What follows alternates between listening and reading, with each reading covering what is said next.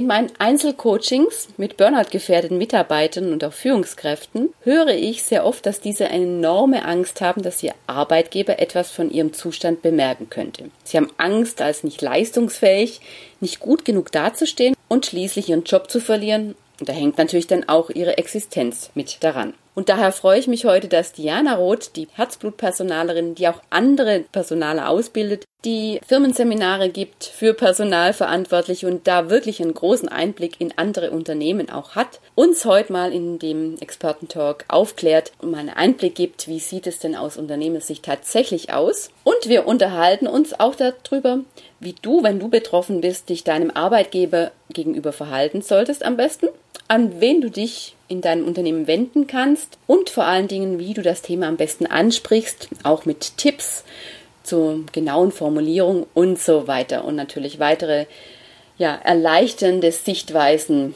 die dir wirklich die Angst nehmen, hier ein Gespräch zu führen.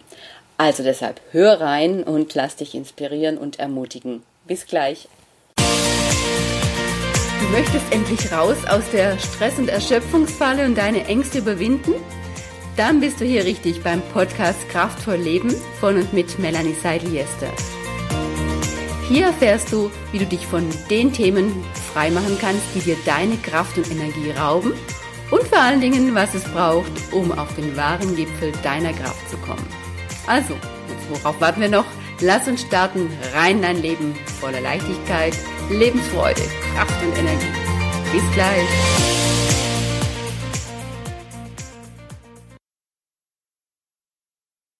Hallo, liebe Diana. Ich freue mich sehr, dich heute als Herzblutpersonalerin, wie du dich ja nennst, in meinem Podcast zu haben. Wunderschön. Danke für die Anmoderation. Danke. Weil wie du ja weißt, geht es bei mir darum, aus der Kraftlosigkeit in das kraftvolle Leben zu kommen und auch berufliche Ausfälle vor allen Dingen zu vermeiden und die Gesundheit und Leistungsfähigkeit natürlich weiterleben zu können. Und da ist es natürlich ganz oft der Fall, dass so gefährdete Mitarbeiter und Führungskräfte in meinem Coaching, wenn wir da sprechen, dass es darum geht, den Arbeitgeber auch zu informieren, dass das so eine Angst da ist, ähm, ja, wie spreche ich denn das an und dann bin ich vielleicht nicht mehr gut genug, nicht mehr leistungsfähig und vielleicht verliere ich ja auch meinen Job oder mein Gesicht. Und deshalb freue ich mich riesig, dass du uns heute zur Verfügung stehst, dass du das mal so aus Unternehmersicht, aus personaler Sicht Tipps mitgeben kannst, wie sich da ja betroffene Mitarbeiter und Führungskräfte verhalten können und wie man das ansprechen kann und so weiter. Aber da gehen wir jetzt nachher dann gleich da drauf ein. Mhm. Ja, vielen Dank, dass du da bist. Ich Magst uns kurz äh, ja, erzählen, wer du bist, was so dein Hintergrund ist, was du beruflich machst? Okay, also ich bin noch aktiv im Personalmanagement tätig. Mhm. Also ich arbeite noch eben als Personalerin und unter anderem als Dozentin. Also ich unterrichte angehende Personalfachleute und mein Thema ist so, ich unterstütze insbesondere Personalverantwortliche, da meine ich jetzt natürlich auch die Entscheider, mhm. in KMUs, das ist mir auch noch sehr wichtig, zu Themen rund um die HR-Fach- und Persönlichkeitskompetenz. Denn ich merke, dass die ja, diese Personen unglaublich Mühe haben, leicht, gelassen und professionell auf Augenhöhe zu wirken und zu bewirken und sich damit, wie soll ich das sagen, sich in Unternehmen positionieren. Viele KMUs haben Personalabteilungen, die quasi nur zum Administrativen eingesetzt werden und noch gar nicht entdeckt haben, was da für ähm, eine Kraft, ein Potenzial drin steckt. Und das mhm. ist so meine, meine Berufung jetzt. Mhm.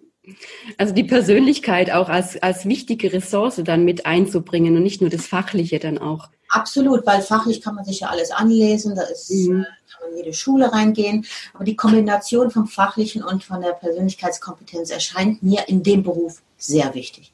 Ja, finde ich extrem wichtig, weil allein das Fachliche auch nicht reicht, mhm. wenn man es nicht rüberbringen kann, ja. Genau. Okay, jetzt habe ich dich aber unterbrochen.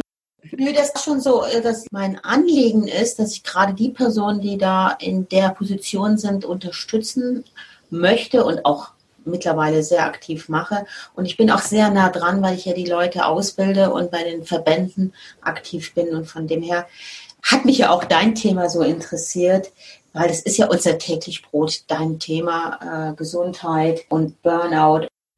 Und deswegen freue ich mich auch heute, so mit dir zu reden. Ja, Vielen Dank, dass du da bist.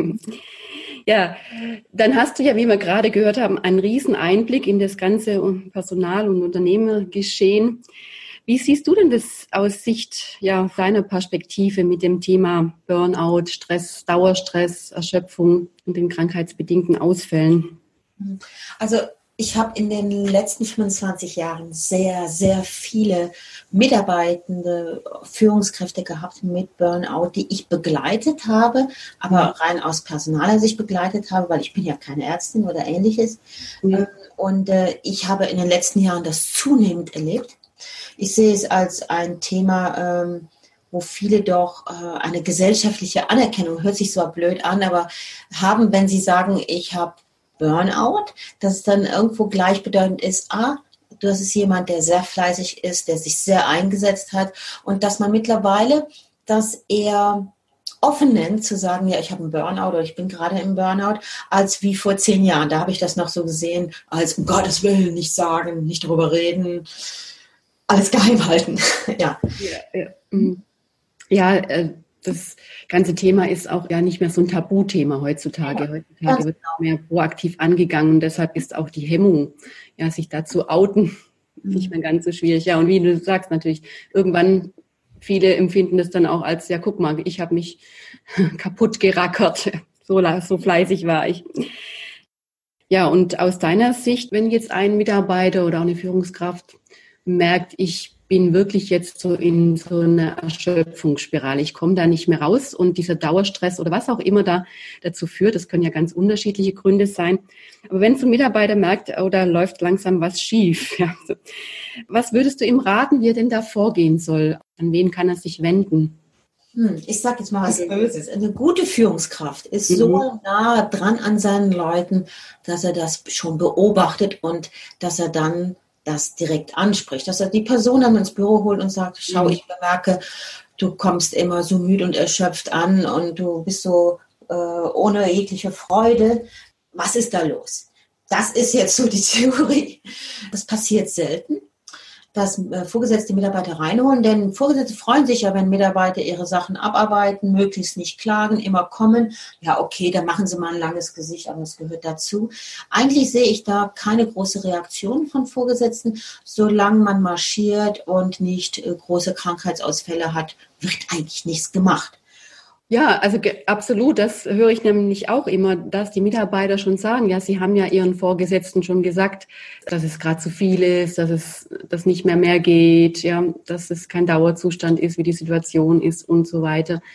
Und sie haben halt gemerkt, da tut sich nichts. Dann haben die irgendwann resigniert. Und wenn es dann wirklich zum Problem wird, dann ähm, denken die natürlich, ja, da brauche ich jetzt auch nicht zu meiner Führungskraft gehen. Die hat ja. mir vorher schon nicht geholfen. Genau. Das ist so. Das ist, ich sag mal, auch ein bisschen Eigenverantwortung. Ich meine, ich muss nicht denken, wenn ich Mitarbeiter bin und fleißig bin und, und bis acht, neun Uhr abends da arbeite, dass die, äh, der Vorgesetzte das sieht, das ist jetzt jemand, der ist arm dran, den muss ich stoppen. Nee, das machen Vorgesetzte nicht. Die wollen ja, dass ihr Laden läuft.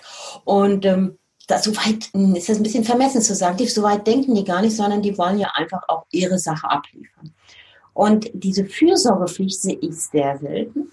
Das ist meine, meine Erlebnisse und vielleicht hast du andere Erlebnisse. Aber die Führungskräfte sind ja ebenso betroffen. Manchmal sind dann das Führungskräfte, die genauso ins Burnout laufen, weil sie nämlich auch dieses Vorbild machen. Und die kommen um 6 Uhr und gehen um 10 Uhr, kommen halbtot ins Büro. Also Präsentismus ist da eine ganz große Sache und geben alles. Und, und das ist natürlich die Vorbildhaltung und das wirkt sich auch aufs Team aus. Ich meine, wenn mein Vorgesetzter so ist, dann kommt es mir komisch vor, wenn ich sage, du, ich glaube, ich brauche eine Pause. Ähm, wird nicht gehen. Ja, genau. Die hängen ja meistens erst recht in einer Sandwich-Position, ja. Mhm. ja. Gut, aber was, was kann jetzt ein Mitarbeiter oder ein Betroffener tun? Ich sag mal, das sind ja erwachsene Leute. Äh, mhm auch wenn ich jetzt schon Lernende, also Lehrlinge gehabt habe, die einen Burnout hatten. Also ich, ich denke jetzt mal, gehen wir jetzt mal davon aus, dass es erwachsene Menschen sind, mhm. die ja auch selber auch beobachten sollten. Die kriegen ja auch eine Rückmeldung aus ihrem privaten Umfeld. Und ich bemerke immer so, dass, ähm, dass das unglaublich pflichtbewusste Menschen sind und auch sehr perfekt sind und alles super gut machen wollen. Und bis sie dann mal merken, jetzt bin ich am Anschlag, das dauert sehr lange. Ja. Das ist also auch äh, individuell, individuell unterschiedlich natürlich. Aber ich bin der Meinung, die sollten direkt das ansprechen. Das heißt, zum Vorgesetzten gehen und sagen, du, ich bin erschöpft, ich, ich habe Schlafstörungen, ähm, ich weiß nicht, was mit mir los ist, das ansprechen. Und wenn das Vertrauen nicht da ist, dazu gehört Vertrauen, sollte man sich an eine Vertrauensperson im Unternehmen wenden. Idealerweise wäre das die Personalerin oder der Personaler. Mhm. Das ist ja in jedem Unternehmen unterschiedlich. Und wichtig, wichtig ist das Ansprechen, das auszusprechen. Und, und hier nicht gerade mit Burnout kommen. Ne? Viele nehmen auch den Begriff viel zu früh oder falsch setzen sie ihn ein. Einfach zu sagen, ich bin jetzt erschöpft, ich habe keine Lust mehr, ich bin ähm, nicht mehr so leistungsbereit, ich mache Fehler, ich kann nicht mehr schlafen. Das kann man ansprechen. Also dieses Ansprechen, das ist in der eigenen Verantwortung. Ja. Ja, ich habe gute Erfahrungen damit gemacht, wenn man es zum Beispiel so, so ähnlich wie bei der gewaltfreien Kommunikation anspricht. Kennst du vielleicht auch, also so die vier Schritte. Zum Beispiel, dass man sagt, so und so ist die Situation, also die Arbeitsüberlastung oder dass ich dauerhaft jetzt äh, für Mitarbeiter ein oder für Kollegen einspringe und so weiter. Also die Situation ist so und so. Und das führt jetzt gerade bei mir zu den und den Symptomen. Ich halte es nicht mehr aus, ich habe Schlafstörungen, Herzrasen, Unruhezustände, ich, ich kann mich nicht mehr konzentrieren und so weiter. Und das wird dann auch schildert, ja, aus seiner Sichtweise, wenn das jetzt so weitergeht, befürchte ich, dass dann, ja, dass es noch schlimmer wird oder dass ich dann wirklich ausfall oder wirklich krank werde und so weiter. Meistens haben die auch selber schon einen Lösungsvorschlag parat. Und wenn sie vielleicht dann auch gleich den Lösungsvorschlag präsentieren, also so, ja, ich bräuchte eine Entlastung, ich könnte mir vorstellen, vielleicht können wir die, die und die Kollegin noch mit ins Boot nehmen oder das und das Projekt etwas nach hinten ziehen. Wenn man so gleich seine Situation wirklich schildert, ohne jetzt äh, irgendwelche anderen Vorwürfe zu machen, sondern einfach, das ist die Situation, da stehe ich, da wird es hinführen, wenn ich jetzt nicht Grenze setze. Was können wir tun? Ich brauche da Unterstützung, habe da und da den Vorschlag schon. Was mhm. hältst du davon? Also ich finde deinen Vorschlag mit der gewaltfreien Kommunikation in dem Zusammenhang sehr gut. Also als roter Faden letztendlich. Ja, ja, genau, das ist so eine Hilfe. Mhm. Ganz klasse. Mhm, genau.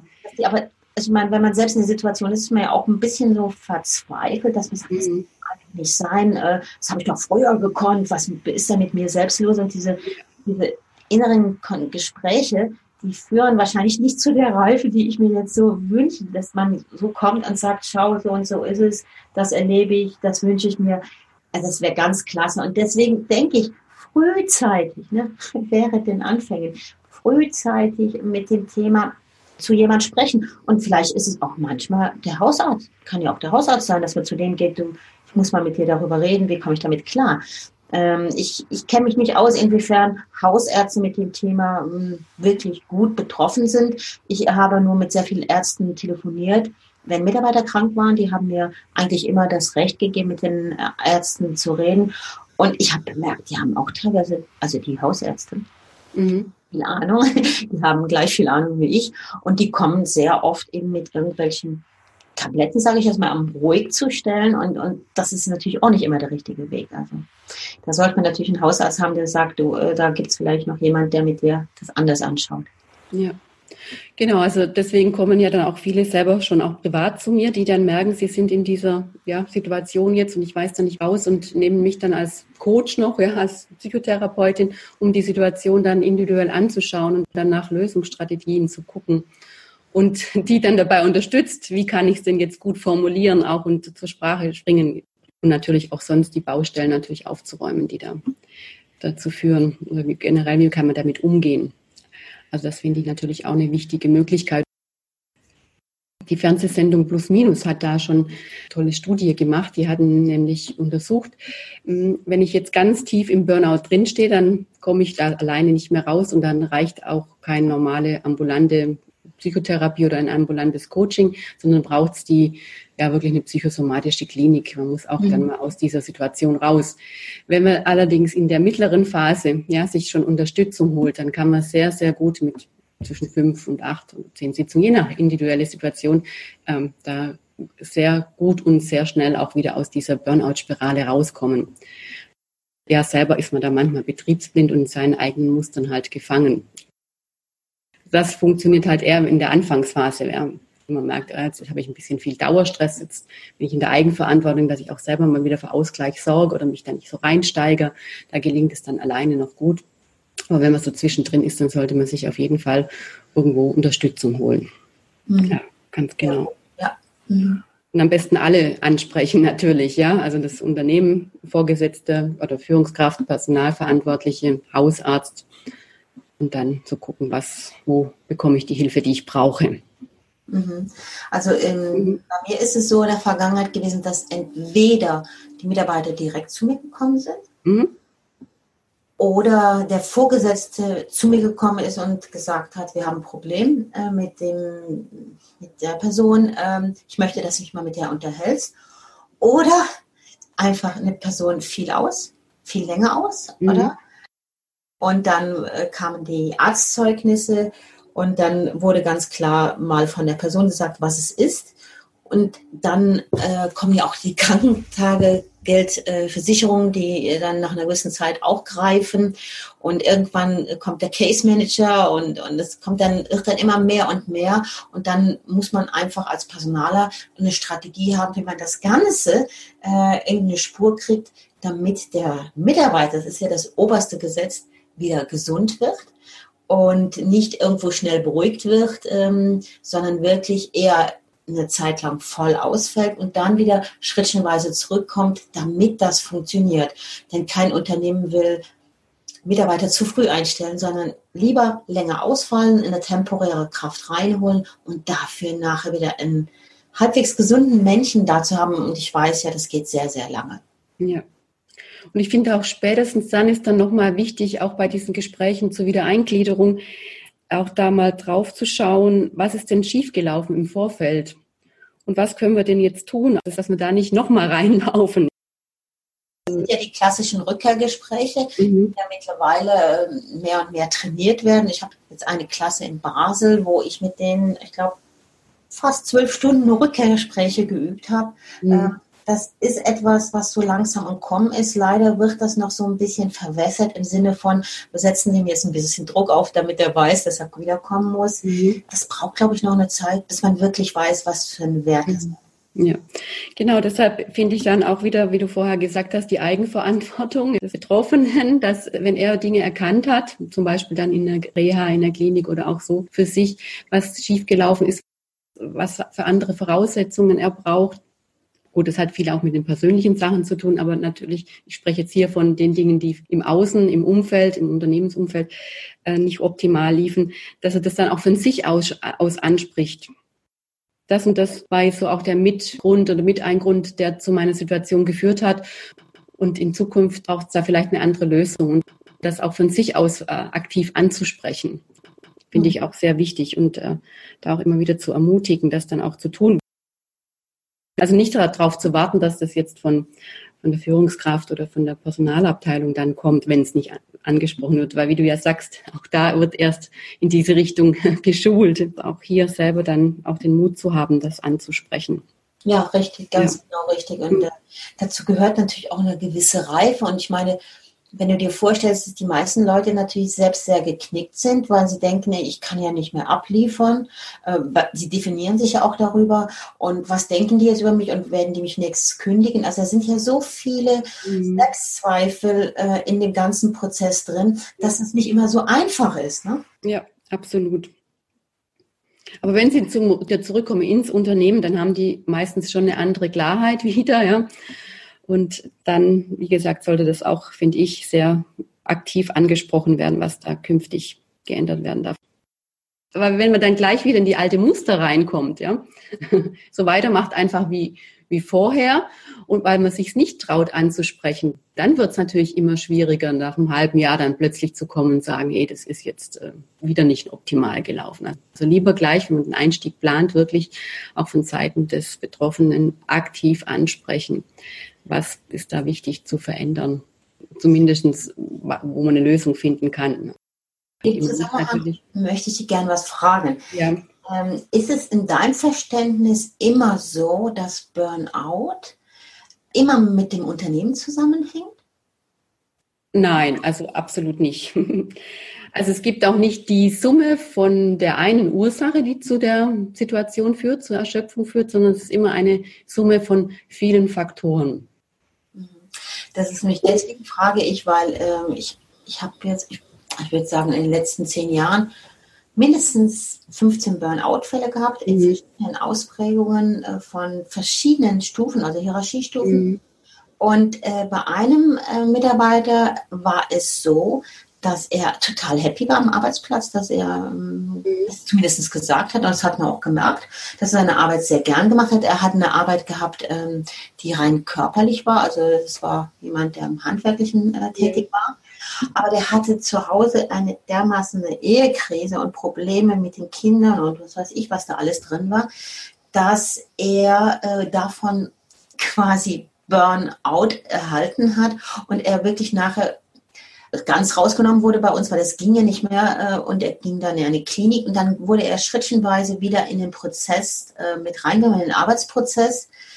Und er ist dann zu Hause auch ausgezogen für eine Zeit, damit das unterstützt wurde. Und da habe ich zum ersten Mal erfahren, Moment, das ist ja nicht nur der Arbeitgeber, der, ähm, der zu viel fordert, der ähm, vielleicht äh, komisch führt oder ähnliches, sondern es sind auch die privaten Probleme, die durchaus einen Burnout verursachen können. Ja, absolut. Und wenn es zum Beispiel privat gut funktioniert, dann kann ich auch mal viele Probleme und Konflikte oder viel Arbeitsbelastung auch in der Firma anders aushalten. Direkt kann man sagen, es ist irgendein Lebensbereich aus der Balance geraten oder es kommen zwei, drei andere Faktoren noch dazu, die sehr, sehr viel Raum einnehmen.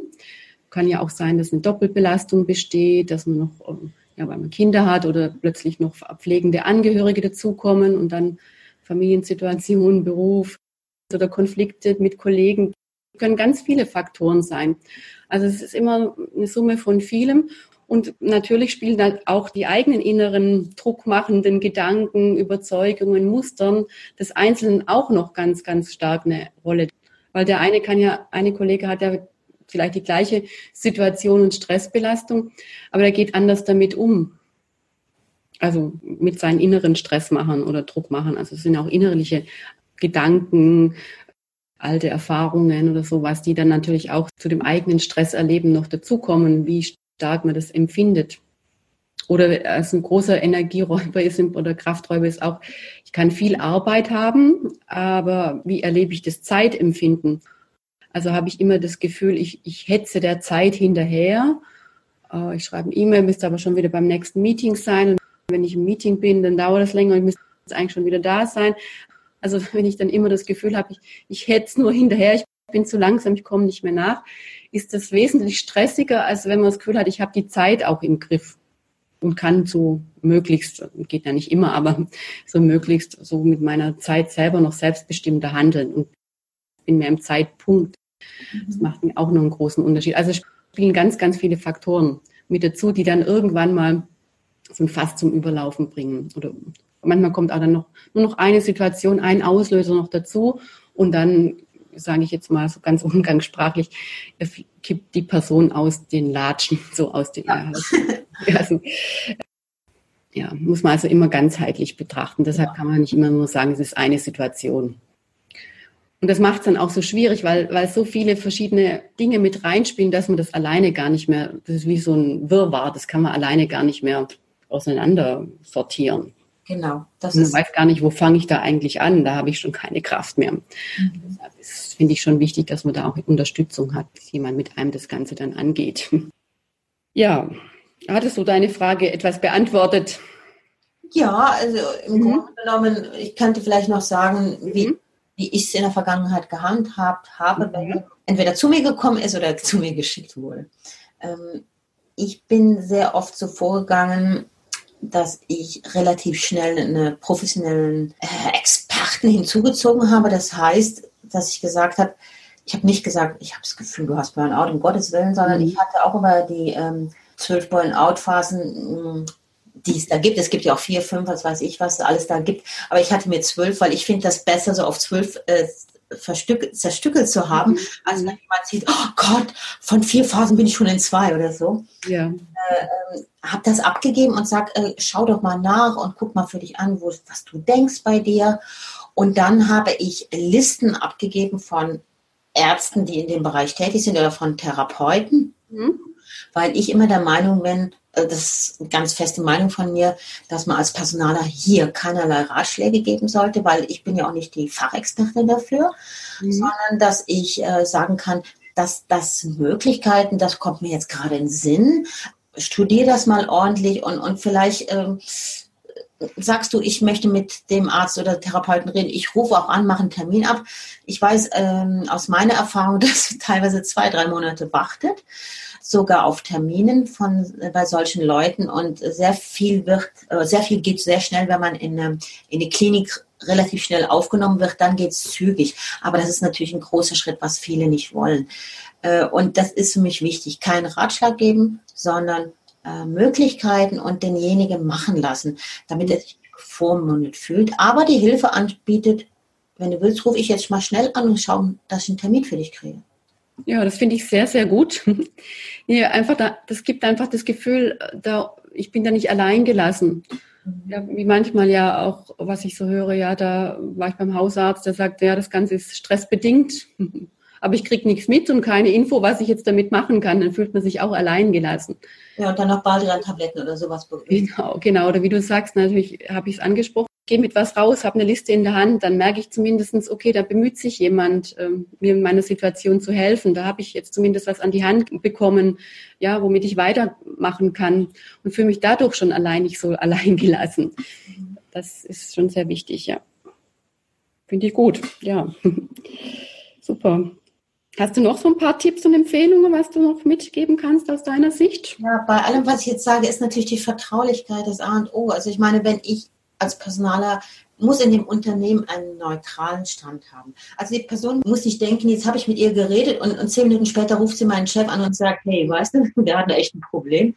Also diese Vertraulichkeit, die muss man sich natürlich aufbauen, dass jemand zu einem kommt und das auch annimmt. Ich fand das immer wunderschön, dass alle, ausnahmslos alle, mir das Recht gegeben haben, mit ihren Ärzten nachher zu reden, auch mit ihnen Vereinbarungen zu machen, mit ihnen Wege zu suchen. Hat mich teilweise aber auch ein bisschen überfordert, weil ja, allzu viel will ich natürlich auch nichts wissen, möchte mich auch ein bisschen abgrenzen. Und was mir auch noch wichtig erscheint, dass man nicht diesen Begriff Burnout in den Mund legt, sondern sagt, hm, es könnte ich weiß es ja nicht, es könnte so allerhand sein, könnte einfach eine, eine Erschöpfungsdepression sein oder was auch immer. Schau dir das jetzt mal an. Das finde ich auch noch eine sehr wichtige Sache und einfach eine Hilfe zur Selbsthilfe. Mehr kann ich aus personaler Seite nicht geben. Alles andere ich, finde ich vermessen. Ich finde, ein Personaler darf da nicht als der große Psychologe auftreten und nur sagen, oh ja, meine Mutter hat auch mal Burnout gehabt und dann war das so und so, sondern sich komplett neutral halten und einfach die Hand reichen, um, um, um einen Schritt weiterzugehen, mehr nicht. Ja, finde es ganz toll, wie du das so rüberbringst, weil, weil oft ist es so, man hat ja auch selbst von der Person, Personalabteilung so einen gewissen Respekt, ja. Und das zu hören, dass es da wirklich auch äh, um Vertraulichkeit geht, auch schon das Anliegen da ist, von der Personaler Sicht Unterstützung zu geben, das macht es so ein bisschen einfacher. Das nimmt so dieses, boah, dieses Hierarchiedenken, oh, ja, wenn ich da hingehe, dann ist es gleich so schlimm. Also das, das finde ich, nimmt jetzt gerade deine Worte, nehmen gerade so einen gewissen Druck daraus. Das finde ich sehr gut. So hoffe ich, dass, dass das auch bei den Hörern so ankommt. Weißt du, was ich meine? Ja, ja, ich muss sagen, das ist natürlich meine Sicht der Dinge und ich, mhm. ich versuche das auch mal zu, zu predigen, gerade im Unterricht mit Personalfachleuten. Ich erlebe auch, und das gebe ich jetzt zu, das muss auch hier gesagt werden, dass es ganz viele Personaler geben, die da ein anderes Verständnis zu haben, die entweder eine unglaubliche Nähe zur Führung haben äh, und das auch machen, zu sagen, ähm, der war jetzt bei mir, der hat jetzt echt ein Problem. Oder äh, Personale, die sagen, oh, ich habe da mal zwei Jahre äh, Psychologie studiert, jetzt versuche ich da mal was. Mhm. Das, äh, das gibt's. Hm? Also deswegen beobachtet das, was das für Leute sind und, und macht euch eure eigene Meinung und seid bei, bei allem vorsichtig. Und mir ist es einfach ein großes Anliegen, dass man diese Position in keinster Weise missbraucht. Ja. Ja, das waren doch schöne abschließende Worte, Diana.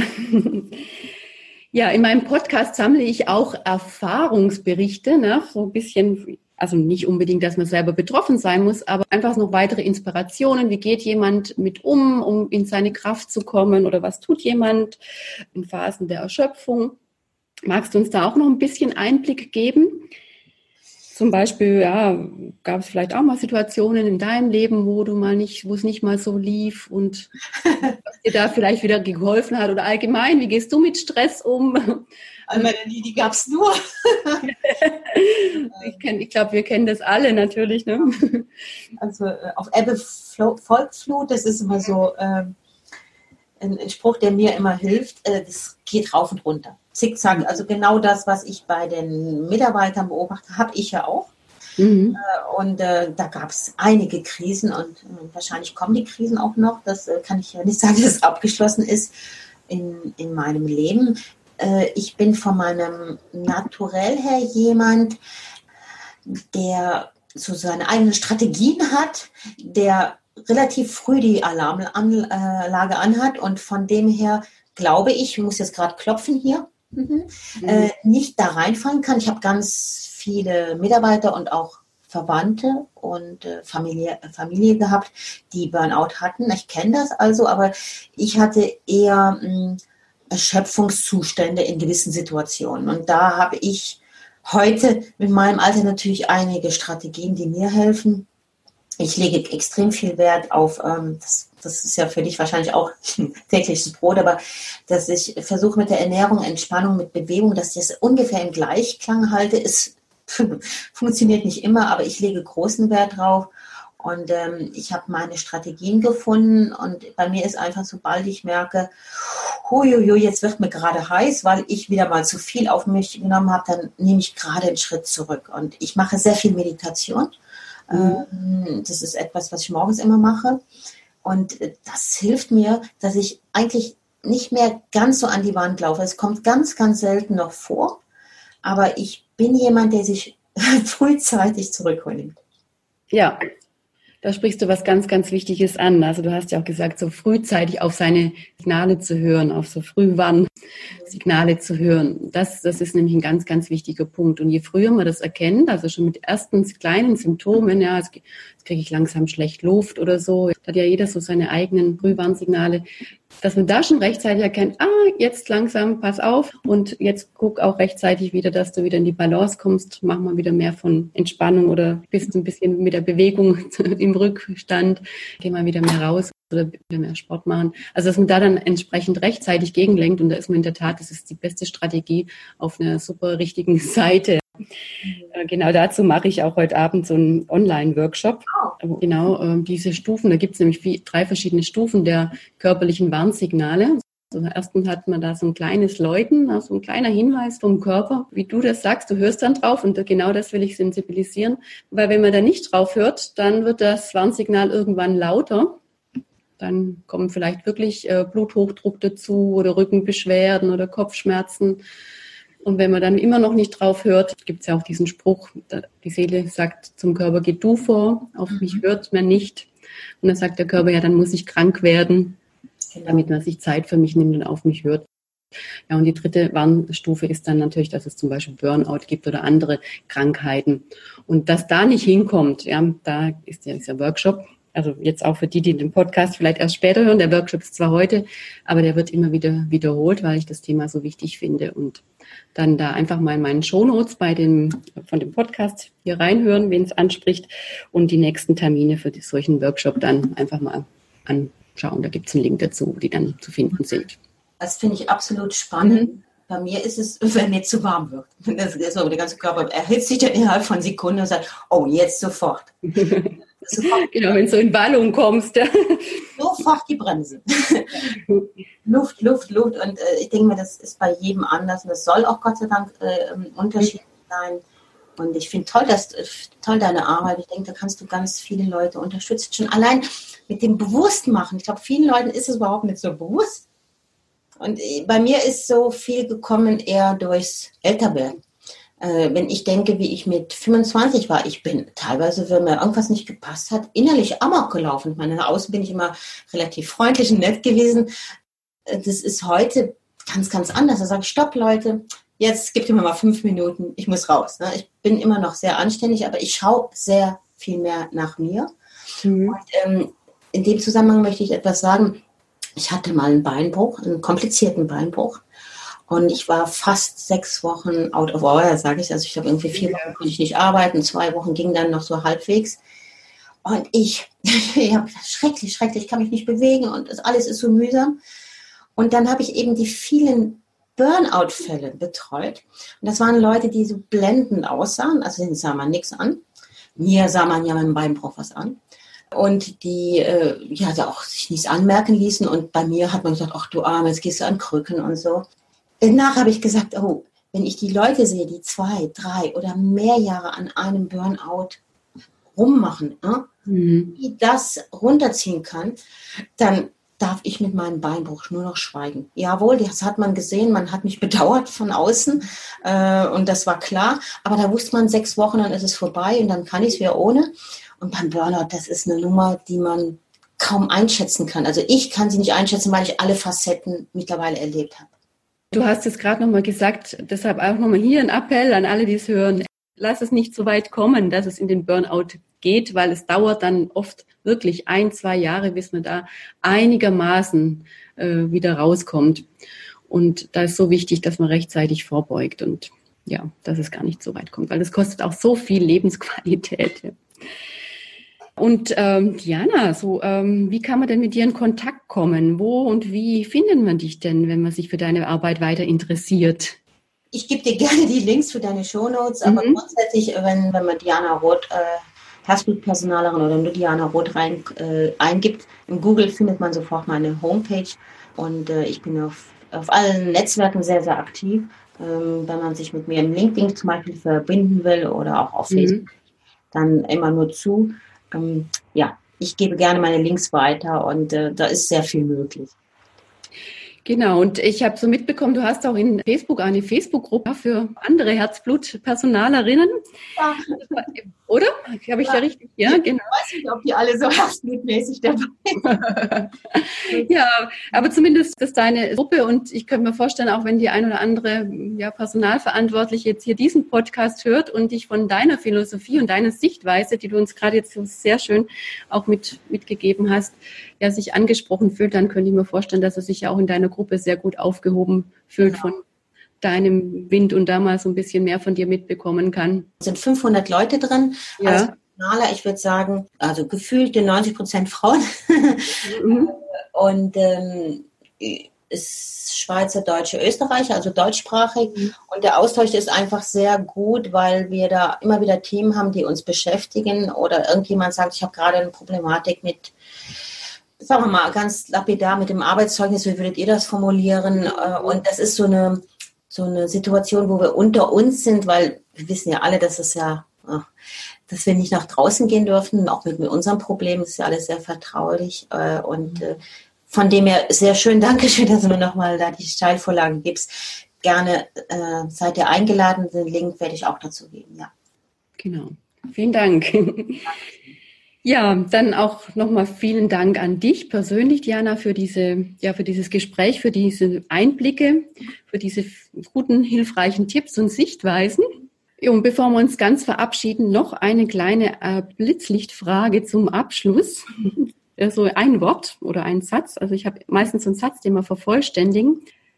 Also es ist ja wichtig, dass man sich frei macht von dem, was einem Kraft und Energie raubt. Was würde denn der Satz für dich bedeuten, wenn du sagst, äh, vervollständig in diesem Satz, mich frei zu machen von dem, was mir Kraft und Energie raubt, bedeutet für mich? Ähm, gesunder Egoismus. Gesunder Egoismus. Wow. Mhm. Ja, tolles Abschlusswort. Genau, also diese, ich finde es toll, weil diesen Egoismus, der ist ja meistens so negativ besetzt. So gesunder Egoismus. Ja, tolles Resümee. Mhm. Vielen Dank, Diana. Gerne. Dann wünsche ich dir auf deinem weiteren Weg alles, alles Gute. Mhm. Vielen Dank auch für das Interview und ich kann nur sagen, deine Arbeit ist so, so wertvoll und ich würde mir wünschen, dass sehr viele Leute auf deine Dienstleistungen zugreifen, äh, insbesondere in der heutigen Zeit, wo das wo das Thema sehr groß ist. Und ich denke mir, gerade Personalverantwortliche, wenn die wissen, da gibt es jemand, das so, wie toll ist das denn, äh, Mitarbeiter zu sagen, hier, ähm, Frau Seidel, ist, doch eventuell eine Möglichkeit, geh doch mal hin, schau mal auf die Homepage äh, und dann kommt vielleicht was zustande. Ja. Und mittlerweile muss man ja nicht mehr vor Ort bei mir sein. Seit über einem Jahr mache ich äh, auch Coachings und Beratungen online.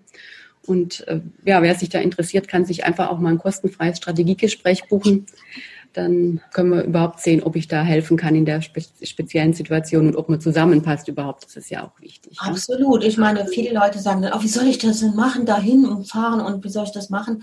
Und das ist ja toll, oder? Dann sitze ich zu Hause im Jogginganzug und kann mit dir über meine Probleme reden und meine Strategien. Wie, wie, wie cool ist das denn? Genau, und ich biete auch nach der Arbeit, also auch Abendstermine an oder auch am Samstag, am Wochenende und so weiter. Und der Vorteil ist dann auch, man muss dann nicht extra nochmal irgendwo hinfahren. Ja, genau. Und heutzutage, du weißt es ja auch, geht online ja fast, würde man sich persönlich sehen. Also, es ist so. Ich, ja.